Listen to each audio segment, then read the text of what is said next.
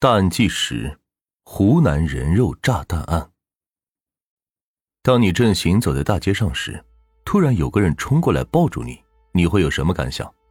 如果这个人的身上还绑有炸弹呢？两千零三年，一名男子就在湖南郴州被人肉炸弹当街炸死，而罪魁祸首仅仅坐了一年多牢就出来了，后来还成为了郴州市的政协委员。这中间到底发生了什么？事情得从一个叫做周龙斌的人身上说起。周龙斌是靠开拖拉机和开中巴车白手起家的，他很是懂得人情世故，因此结识了不少人脉，包括当地的一些权贵。之后，周龙斌靠着人脉和手里积攒的第一桶金，入住了被称为“三十六湾”的矿区。他托关系办了个开采证。将一些没有证件的小矿场揽到了自己手里，并依靠当时主管矿业的市委书记曾景春，为自己谋取了不少的经营财富。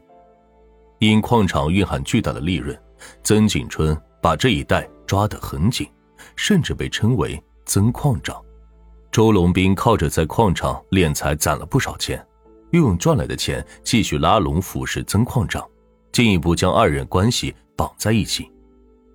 周龙斌有个老表叫做周冰元，一开始关系不错，也是周龙斌将周冰元带着开始搞矿场的。但到了后面，因为争夺矿产资源牵扯到钱的事情，二人发生了很多矛盾。再到后来，周龙斌和周冰元甚至发生过多次的打斗。在一次打斗过程中，周龙斌将他的表弟给打伤了，这让周冰元的家人愤怒不已。更令周冰远生气的是，他的矿井因此被封，周龙斌却什么事都没有。周冰远知道他认识领导有保护伞，自己拿他没办法，只能再找别的矿井投资。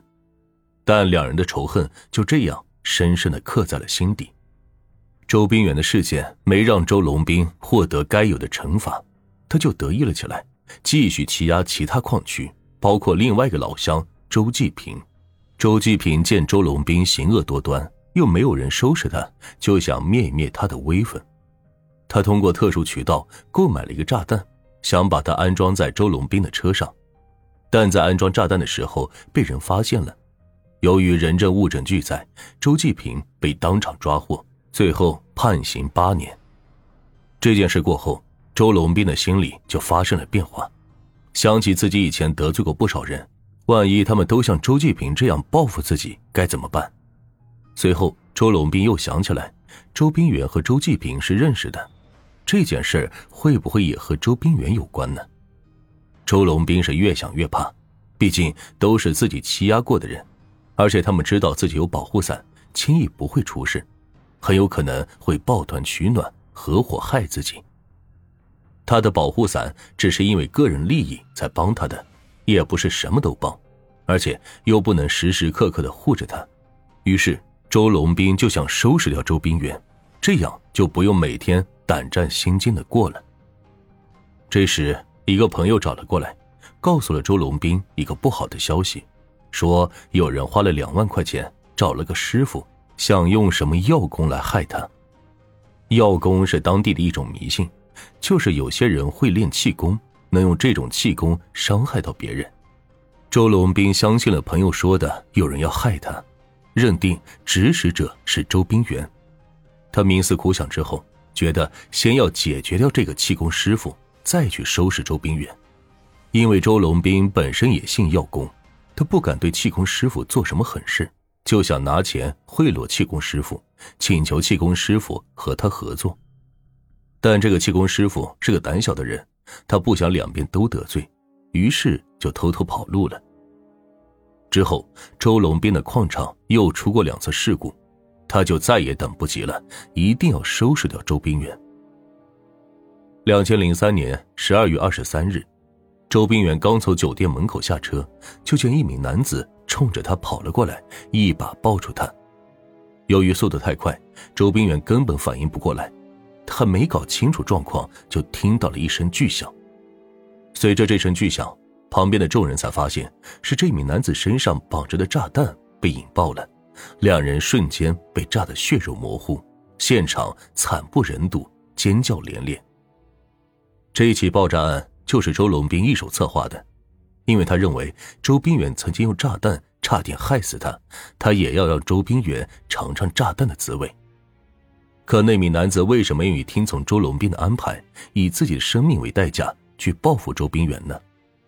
真相是，他根本就不知道炸弹会被引爆，因为他收到的任务只是拿着炸弹去吓唬吓唬周冰远，然后就会有一笔钱。没想到的是，有人在附近遥控引爆了炸弹，自己也丢掉了性命。警方通过爆炸案调查出了男子的真实身份，叫陈建文，生活交际上与受害人周冰远并无明确关系。随后。警方从陈建文生前的一通电话记录里找到了线索，这通电话时间非常久，而且没有任何的备注，非常可疑。警方迅速查清了电话号码的来源，找到了出售这个电话卡的营业厅。调查摄像头后发现，购买这张电话卡的人是一名叫做苏佳丽的男子。警方怀疑是苏佳丽安排的陈建文做人肉炸弹。但周冰远的家人表示，他们对周冰远的朋友都比较熟悉，根本就没有苏佳丽这个人。警方调查之后发现，案发后不久，苏佳丽便凭空消失了，而前一段日子，苏佳丽还与妻子离了婚，像是在为这场爆炸案做着准备。这时，自称是苏佳丽小舅子的一个男人出现了，他对周冰远的家人说。给他十万块，他就把苏佳丽给抓过来。两千零四年九月六日，警方在小舅子的带领下，成功将苏佳丽抓获归案。苏佳丽对犯罪事实供认不讳，并主动交代了另外一名同伙邓春旺。仅用了两天的时间，警方就抓到了邓春旺。警方立刻对两人进行审问。发现两人的供词都指向了同一个罪魁祸首周龙斌。两千零四年九月二十二日，警方正式抓捕了周龙斌，证据确凿。周龙斌很快就交代了犯罪经过。因为一直担心周冰远要害自己，所以他拿出了二十万，想让苏佳丽帮忙除掉周冰远，用炸弹炸死他。苏佳丽随后就与邓春旺一起策划了这个爆炸案。连药工的事件也是苏佳丽让邓春旺故意告诉周龙斌的，只是为了从他身上捞笔钱。后来，苏佳丽找到混混陈建文，哄骗他绑炸弹去吓唬人，没告诉他这个炸弹能够遥控引爆。然后，苏佳丽给周冰远打电话，谎称自己是他朋友，把他骗到了酒店门口，在陈建文成功接近他的时候，引爆了炸弹。将两个人全部炸死。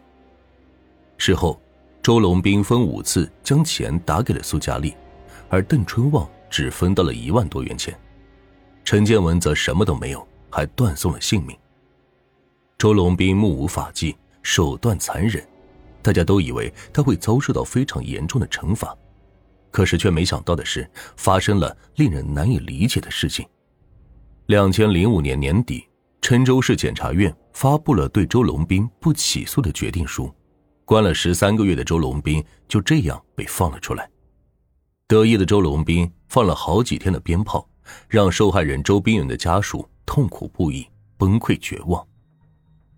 两千零六年十二月二十五日，周龙斌不仅逃脱了罪行，竟然还成为了郴州市政协委员。这一切都要归功于他曾经的保护伞。曾景春。周龙斌的家人通过金钱疏通各种关系，让他换了好几个关押地点，最后调到了宜章县看守所。为什么要换到这个看守所呢？因为曾景春的女婿正是这里的所长。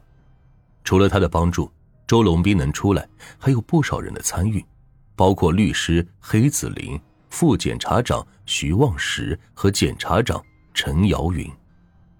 周冰远的家人每一天都在痛苦中度过，他们一直不放弃上诉。两千零七年，警方专门抽调警力，成立了一百多人的专案组，对周龙斌一案展开调查。三名在职违规人员和曾景春陆续被警方依法逮捕，而收到消息的周龙斌却早早的跑掉了，开始了不断的逃亡。周龙斌并没有像其他的逃犯一样过着不见天日的生活，他拿着家人变卖股份、贿赂官员剩的几百万现金，伪造身份，日子过得很是快活。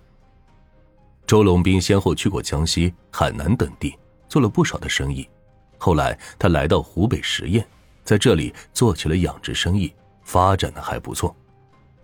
作为逃犯的周龙斌，不仅没有低调隐藏，还在当地非常出名。只要是在村里住着的村民，都知道不少关于周龙斌的风流趣事。他在这里交了三个女朋友，因为有钱，周龙斌在村里很是嚣张。不过，他越嚣张，就越容易暴露身份。不出意料。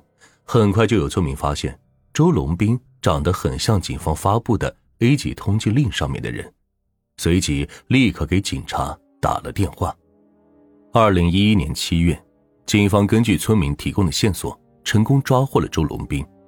周龙斌被抓时还笑嘻嘻的说：“你们要是再来晚一点，我就走了。”二零一四年十月，周龙斌被法院判处了死刑。但他还在不停的狡辩，说自己并不是直接杀害周冰远的凶手。只是，周龙斌几年的上诉并没有得到理想的效果。二零一九年七月，他最终被执行了死刑。